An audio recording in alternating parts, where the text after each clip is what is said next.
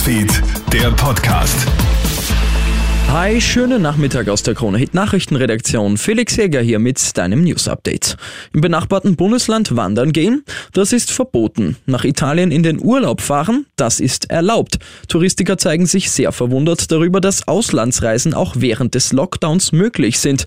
Das Gesundheitsministerium hat diese Meldung heute dem ÖAMTC bestätigt. Eigentlich darf man das Zuhause nur in Ausnahmefällen verlassen, wie zum Beispiel um zur Arbeit zu gehen oder Grundbedürfnisse zu decken. Dass allerdings auch Reisen möglich sind, verwundert Experten. ÖMTC-Juristin Verena Pronebner. Ich hätte es vom Zweck der Verordnung nicht umfasst gesehen, nachdem auch ganz klar steht, ich darf mich zur physischen und psychischen Erholung draußen aufhalten. Da hätte ich jetzt den Urlaub nicht für mich persönlich gedeckt gesehen, aber die Antwort des Ministeriums ist derzeit klar.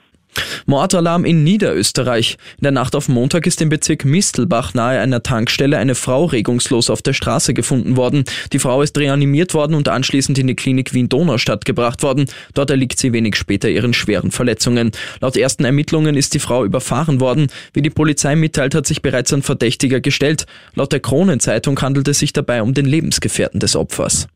2,7 Milliarden Euro kostet der neue Lockdown den Handel, das sagt der Handelsverband, nachdem die Non-Food-Geschäfte ab heute wieder dicht sind. Frühestens Mitte Dezember können die Händler wieder öffnen. Dabei verliert man drei Adventsamstage. Diese Verluste können die Händler auch nicht mit ihren Online-Shops ausgleichen, sagt Rainer Will vom Handelsverband. Es ist ein Wimpernschlag und kann in keiner Weise die 2,7 Milliarden Euro zurückbringen, die wir in den nächsten Wochen verlieren werden in der Handelsbranche. Wichtig ist jetzt, dass die Hilfen zielgerichtet und rasch ankommen, damit die Händler nicht insolvenzgefährdet werden.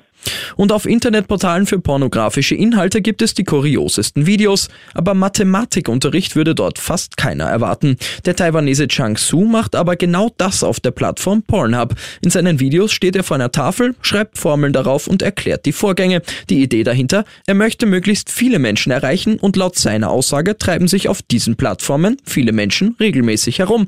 Der Erfolg gibt ihm recht, fast zwei Millionen Aufrufe kann er mit seinen Videos schon verzeichnen. Ich wünsche dir noch einen schönen Abend. Krone Hits, Newsfeed, der Podcast.